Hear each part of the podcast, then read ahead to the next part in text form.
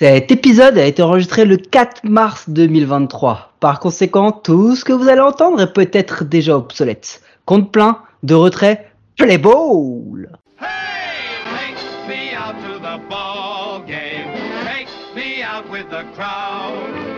Buy me some peanuts and cracker jack.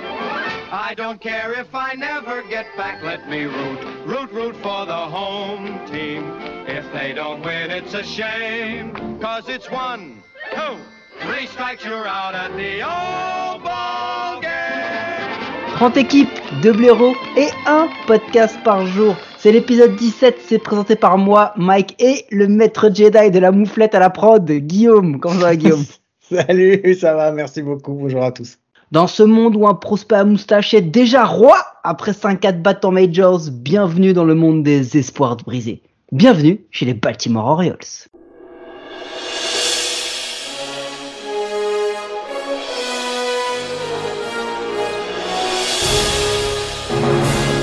Mais Doc, vous êtes trompé Qu'est-ce qu'il y a, Marty?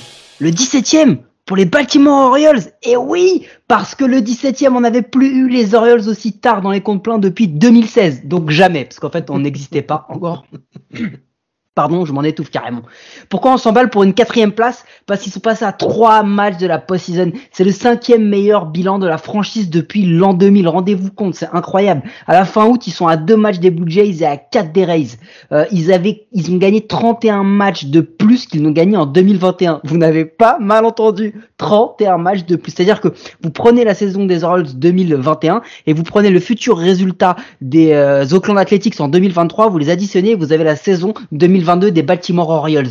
Ils ont un bilan par contre à 34 victoires, 42 défaites contre tous les ennemis de l'American League East. Et c'est clairement ça qui leur coûte euh, les playoffs parce que franchement pour le coup ils ont vraiment raté là-dessus. Euh, le bilan bah, c'est assez simple. Début avril début avril pardon 7-14 comme d'hab on se dit allez c'est fini. La dépouille des Orioles est déjà bien tranquillement dans le cercueil. On prend 2022 on le jette. Et puis ensuite ils se sont bien réveillés. Et surtout ils ont fait un mois de juillet et un mois d'août incroyable euh, qui a été bah, les propulser quatrième et surtout aussi proche de la de la post-season euh, avec quand même un line-up un peu décevant hein. top down 10 de quasiment toutes euh, les statistiques. Les starters down 10 de toutes les statistiques et vous allez me dire mais comment ils ont fait pour en arriver là? Bah ils ont fait pour en arriver là c'est qu'ils avaient quand même un très très très très bon bullpen. Et surtout ils ont eu un très très bon lanceur, c'est Jim Kramer qui en 2021, écoutez bien, avait lancé, avait starté 13 matchs pour 53 manches avec une ERA à 7,55, 7,55 pardon, une ERA plus à 59. 2022, il start 21 matchs, il lance 125 manches, ERA à 3,23, 87 strikeouts plus tard, une ERA plus à 124. Ça a été vraiment, vraiment le meilleur starter. Petite mention pour Austin Vote, mais tout le reste, c'était globalement à jeter. Au bâton, bah, comment ne pas parler d'Adley Rushman? War à 5,2. Euh, le mec a frappé plus de 100 hits, un batting average à 254 pour un catcher, hein, on vous le rappelle. Euh, il avait un OPS plus à 128, un OPS à 806. C'est vraiment le seul joueur du line-up euh, avec un OBP à plus de 350, un OPS au-dessus des 800 et une War au-dessus de 5. Et ça, que sur 113 matchs. Euh, donc au poste vraiment le plus exigeant de la ligue, MVP 12e au vote de MVP, deuxième au vote de Rookie of the Year. Euh, à la trade deadline, ils avaient tenté quelque chose. Ils avaient dit pourquoi on, on donnerait pas tous nos meilleurs joueurs d'un certain âge pour récupérer plein de prospects? C'est la bonne stratégie des Orioles. Ils ont ils ont ils ont euh, ils ont laissé partir Rory Lopez pour les Twins pour 1 2 3 4 prospects. Euh, ils ont récupéré Brett Phillips par contre pour de l'oseille euh, auprès des Rays et auprès des Astros ils ont lâché Trey Mancini et Jaden Murray. Euh, Rosé Siri dans un trade à, trois à trois bandes est parti euh, est parti à Houston et les Orioles ont récupéré encore trois euh, trois prospects. Bon bah voilà, le départ de Trey Mancini c'était vraiment le, crève-cœur de, Baltimore, euh, la petite mascotte et surtout la blessure de John Means qui après deux matchs s'est blessé et a disparu pour toute la saison. Euh, Rory Matteo a été leader de vol de base euh, pour l'American League, mais franchement on s'en bat les steaks. Euh, et les, les les prévoyaient à 61 victoires et même pire, il les prévoyait under, donc moins de, de 61 victoires. Ils finissent 22 victoires au-dessus des espérances, plus 31 par rapport à 2021.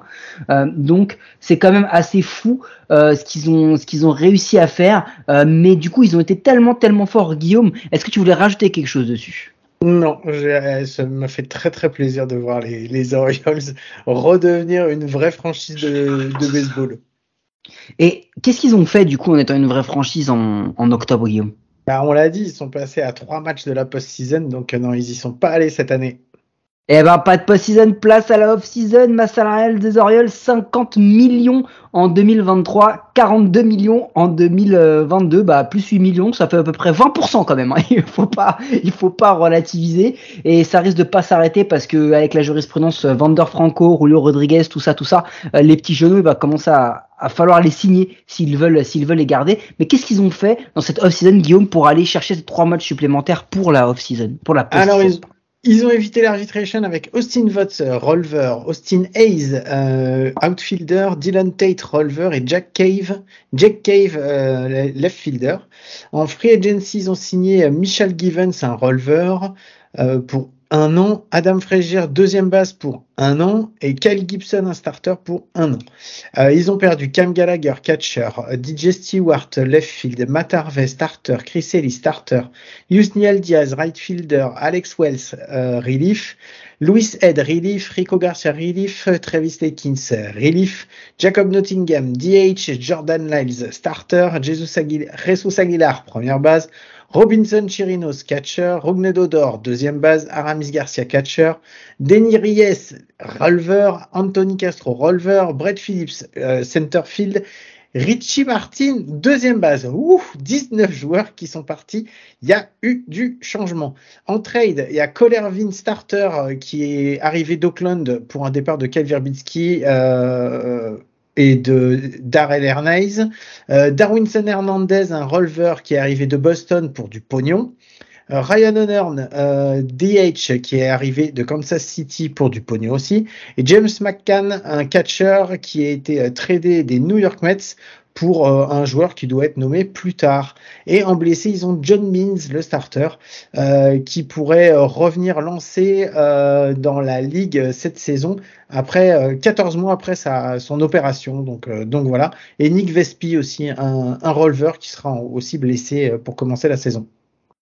Au premier abord, et on va, se pencher un peu dessus après, Guillaume, mais ils perdent Lyles, Chirinos, Odor, et ils remplacent par Gibson, McCain et Frazier. Ça, ressemble un peu à un petit upgrade. Euh, ils ajoutent Mitchell Givens et Collier Irvin euh, des, vétérans. John Means qui devrait revenir. Euh, c'est quand même pas dégueu. Après, c'est vrai que il n'y a pas de top, top, top lanceur et c'est ce qui va leur manquer puisque vous l'avez dans les stats, c'est vraiment pas, pas ouf. Mais euh, j'ai plutôt une bonne nouvelle pour, pour les Orioles. Ils ont le troisième farm system euh, noté dans, dans le classement de, de Kislo. Euh, ils disent que tout simplement déjà ils ont un petit peu de lanceurs, mais surtout ils ont apparemment la, la plus belle, le plus beau catalogue de, de, de joueurs de position prospects de la ligue. C'est assez fou. Il, il, y a même une projection qui dit que quatre de leurs meilleurs shortstop pourraient être des shortstop titulaires dans pas mal d'équipes de MLB. Euh, ça, c'est une future équipe des Padres. Et si je m'y connais pas, si je m'y connaissais pas, c'est ce que je te dirais. Euh, et puis ils ont deux lanceurs dans le top 100 et deux, deux lanceurs qu'on devrait avoir dès cette année avec le gaucher D.L. Hall et le droitier surtout Grayson Rodriguez qui est septième au top prospect. Euh, ils ont encore un top prospect en la personne de Gunnar Anderson qui est le numéro 1 euh, qui devrait arriver troisième base shortstop dont on, on, en a parlé. Et Jackson Holiday c'est un autre top 15 lui aussi. Attention quel poste il joue Guillaume? Il joue shortstop. C'est ah le, ouais, c'est le premier pic de la draft de, de la saison 2022. Voilà. Et juste pour vous donner un ordre d'idée, en plus de ça, ils ont euh, Joey Ortiz, shortstop aussi, euh, Colton Kosser et euh, outfielder et Jordan West, Westberg qui sont infielders qui devraient voir des matchs de MLB dès cette année. Donc on parle encore une fois d'une équipe qui devrait avoir entre 5 à 6 top prospects qui devraient pouvoir intégrer avec plus ou moins de réussite euh, l'effectif des Orioles et le line-up prévisionnel. Guillaume Ako, il ressemble ce line-up en fait du coup? Euh, catcher Adley Rutschman, en première base Ryan Mountcastle, deuxième base Adam Frazier, en troisième base Ramon Urias, shortstop Gunnar Anderson, left fielder Austin Hayes, center field Cedric Mullins, right field Anthony Santander, DH Kyle Stower et sur le banc James McCann, George Matteo, Terin Vavra et Ryan McKenna. Qu'est-ce que ça nous donne en rotation et en bullpen, Mike? Bah, au niveau de la rotation, ils ont un starter bah, dans l'ordre Cal Gibson, Cole Irvin, Kel Bradish Dean Kramer, Grayson Rodriguez, en setup et en closer Dylan Tate et Félix Bautista, et pour le reste du bullpen, Sionel Perez, Mitchell Givens, Brian Baker, Kevin Akin, Tyler Wells, Austin Vaught, et n'oublions pas le, retour de John Means à un moment euh, dans la saison. Donc euh, ça donne quand même euh, quelques, quelques beaux noms, mais en tous les cas, il faut déjà qu'on s'arrête au niveau des beaux noms sur, sur Adler Rutschman, parce que lui, il a, il a chopé la hype, et il a été faire un petit, tu sais, Adler Hutchman et la hype sur une sur un double euh, comment on dit sur un passo double tu vois un truc comme ça. Il est arrivé il a pris il s'est mis à danser le gars. Non non euh, il a, non seulement on attend de lui qu'il confirme mais en plus de ça il faut qu'il soit le franchise player parce que finalement c'est lui le, le franchise player. Il va devoir assumer et il va devoir prendre la lumière pour que justement tous les autres prospects se réintègrent bien et il y en a une tripotée derrière lui Ouais, Adler Hutchman, il a carrément été. Euh, enfin, franchement, c'est parce que Julio Rodriguez fait une, une, une saison de ouf euh, en américaine. Sinon, euh, Adler Hutchman qui arrive tard en plus dans la. Il arrive pas à passer 25 ans, ouais. Saison. 113 hein. matchs, il a déjà 25 ans. Ouais, non, non, mais c'est euh, c'est fou. Donc, euh, donc, euh, il, il, il, a su, il a fait vraiment une très très belle rentrée. Ouais, c'est clairement, c'est lui qui doit être le franchise player. De toute façon, ils ont fait toute leur toute leur hype de ces dernières années. Et le fait qu'il y ait un farm system derrière qui soit aussi aussi bon, il faut pas oublier que c'est parce que pendant des années, ils ont essuyé les plâtres de la MLB. Ils étaient les derniers, les derniers. Donc, à force d'avoir des first pick de draft, quand tu fais des bons choix, bah finalement, si tu arrives à les monter, bah ça te donne des super prospects et la possibilité d'avoir une équipe de fou quoi. Et puis on, tu parles de Adler Hutchman, mais dans les joueurs aussi qui sont importants, on va dire, il y a Cédric Mullins qui avait fait une excellente saison 2021 qui a été un peu moins fort en 2022, mais qui reste quand même bien potable. Euh, il était un peu moins bon achat et un peu moins régulier au bâton, mais euh, défensivement c'est toujours nickel. Et lui, euh, on, l'attend comme un futur candidat dans le top 10 MVP pour, pour la saison prochaine. C'est simple, il a divisé par deux sa WAR et son, et son nombre de home run. sa WRC+, elle est quand même passée de 136 à 106. Donc c'est ce qui fait mhm. que il a fait une bonne saison, mais il n'a pas été incroyable. Et en plus, Cédric Mullins, euh, comme Adler Ashman dont tu viens de parler, font partie quand même d'un farm system qui est encore troisième, mais qui, depuis cinq ans, a lancé Anthony Santander, Ryan Moncastle, Ramon Urias, Cédric Mullins, Austin Hayes, Dean Kramer, Félix Bautista, Sionel Perez, Adler Ashman, j'en oublie. Euh, il y en a déjà qui sont annoncés dans le 40-man roster en, dans la personne de Grayson Rodriguez, Gunnar Anderson et Kyle Stowers. Euh, bah, est-ce qu'ils vont l'assumer ou pas? S'ils assument, franchement, c'est jackpot parce que, euh, bah, parce que comment dire, c'est c'est pas payé parce que c'est pas cher, c'est un prospect, c'est comme ça, c'est le principe. Euh, ils le gardent pour plusieurs années. Euh, ils peuvent, s'ils si, rencontrent quelque chose, se dire ah, peut-être que toi tu peux partir ou pas. En tous les cas, ils vont pas le faire avec euh, Ryan Moncastle qui a fait quand même une saison qui était moyenne en 2022. Euh, mais c'est un joueur qui est projeté parmi les les les 50 meilleurs joueurs de position de la ligue. Donc c'est pas n'importe qui. Ryan Moncastle, ça va être sa troisième saison. On, on s'attend à ce que lui aussi soit un leader vraiment de cette équipe, tout comme Anthony Santander qui lui est déjà sa cinquième saison. Mais on parle de que des gars qui ont moins de 28 ans. Dans l'alignement, hormis Adam Frazier qui a 31 ans, il n'y a pas un mec au-dessus des 28 ans. Donc c'est juste c'est juste fou ce, ce, ce truc-là. Euh, et dans les joueurs qui vont venir aider derrière, il y a clairement une question par rapport au par rapport au bullpen euh, parce que ce qu'ils ont montré en dernier était quand même assez fou. Et même même même punition, hormis Austin Vott et Michael Givens qui ont, qui ont 30 et 32 ans, il y a rien au-dessus de 28 ans dans ce bullpen. Non, c'est un effectif qui est, euh, c'est un effectif qui au final est très jeune. D'ailleurs, c'est pour ça que les joueurs qui vont récupérer, c'est des joueurs d'expérience, des joueurs qui ont, qui ont, quand même plusieurs saisons. Euh, là, en fait, clairement, euh, la, la franchise de la franchise des, des, de Baltimore, elle est construite là pour pour devenir une top franchise jusqu'en jusqu'en 2030 en fait, grosso modo. Donc c'est pour ça que, enfin, faut s'habituer à les voir dans l'effectif ces joueurs parce que euh, normalement on devrait les voir grandir et, et devenir euh, bah, devenir excellents. Enfin, en tout cas, c'est ce qu'on espère. C'est ce qu'on espère, quoi. Et euh, je pense qu'ils attendent, euh, ils attendent avec impatience le retour de, de John Means qui revienne sur le monticule parce que bah, parce que malgré tout, c'est ce qu'on dit. Il y a un très bel effectif, il y a de belles choses. Moi, je trouve que ce qui pêche encore, c'est la rotation hein, chez, les, euh, chez, chez, les, chez les Orioles là, parce que quand tu mets Kyle Gibson en, en ace, ça, ça fait peur quand c'est ton premier nom en fait. En fait, en vrai, c'est que euh, Cal Gibson, surtout à l'âge qu'il a, il serait très bon en 3 ou 4 pour manger des manches et pour euh, et pour euh, donner un petit peu de profondeur. Je pense que la stratégie des Orioles, elle est assez basique, c'est euh, tenir à peu près jusqu'au mois de juin, que John Means redevienne le John Means qu'il a pu être par par le passé. Et quand je dis par le passé, je veux pas non plus qu'on exagère, mais mais John Means en vrai dans sa dans sa carrière, c'est pas un mec qui a qui a 10 ans derrière lui et que des votes de MVP. Hein. John Means, il a fait une une bonne saison 2019. Euh, il a fait une bonne saison 2019 sans être incroyable et euh, une bonne saison 2021 mais sans être incroyable non plus. Donc c'est pas c'est pas non plus un vrai ace hein, dans une équipe contender euh, John Means. Donc je pense qu'ils attendent ça et ils attendent de voir que Grayson Rodriguez va va va remonter et c'est aussi pour ça finalement que euh, le bullpen il est, il est, si fort et qu'on on compte autant sur lui, c'est parce que le, le triplé, la Bautista Tate, euh, enfin le quadruplé même Bautista Tate Perez Givens, euh, c'est c'est c'est plutôt plutôt solide et surtout Bautista qui est considéré comme un des des, des, des 10 meilleurs releveurs, 10 meilleurs closers de la ligue vraiment. Euh, il est il est il est très très très fort, mais la rotation c'est un vrai vrai vrai souci. Et puis il y a un autre souci au final, mais est-ce que c'en est vraiment un? Parce que on s'est posé la question. Est-ce que le fait d'être dans cette AL East c'est un, un avantage ou un inconvénient? Est-ce que la, la division elle est si forte ou est-ce qu'elle est plutôt homogène? C'est quoi la question? Parce que moi je n'ai pas la réponse. Hein. Elle est, euh... elle est très forte. Je pense que ça, c'est euh, c'est difficile de dire le contraire. Et elle est enfin, plutôt homogène ces dernières saisons.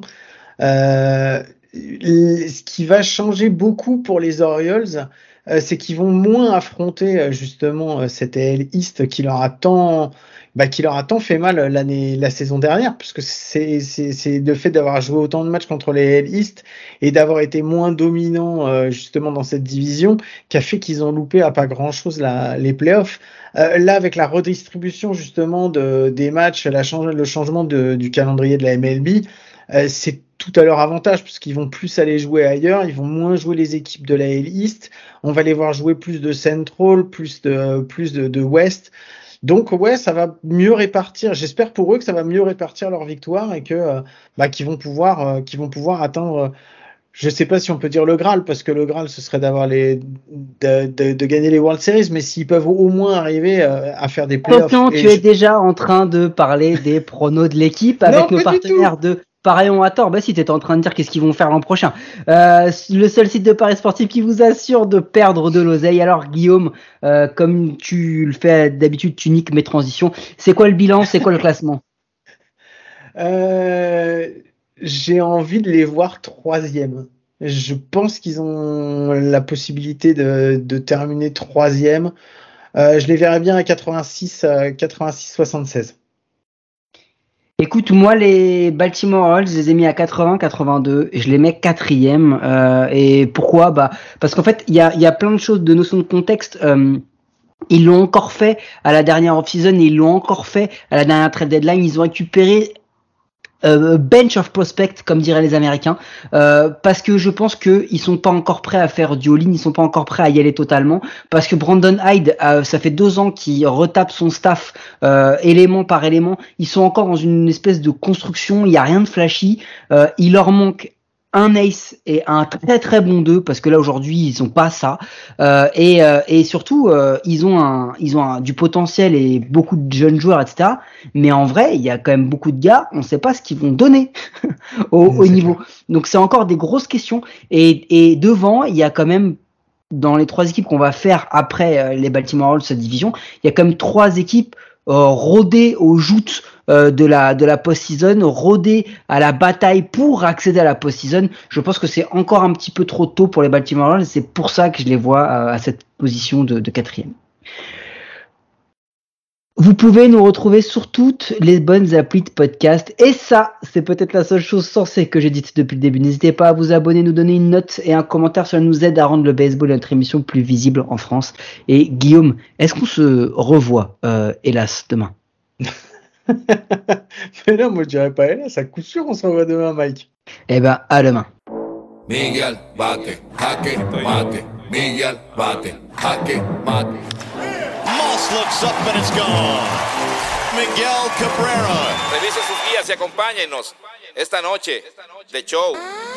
Soy Miggy, el salsero que da la pelea, demostrando que los peloteros se la crean. Representando la vieja escuela, aparte de jugar, escribimos candela. Lanza tu mejor rima, que de los tigres la batea. El que no se acuesta cuando rumbea. El triple crown, nacido y criado en Venezuela. Vengo de barrio humilde llamado La Pedrera. Los gringos bailan pegados, aquí no se juega. Aquí hay más talento, esto suena a bandera. Rima de sobra pa' mata cualquiera. Se vino a guerrear, empujé otra carrera.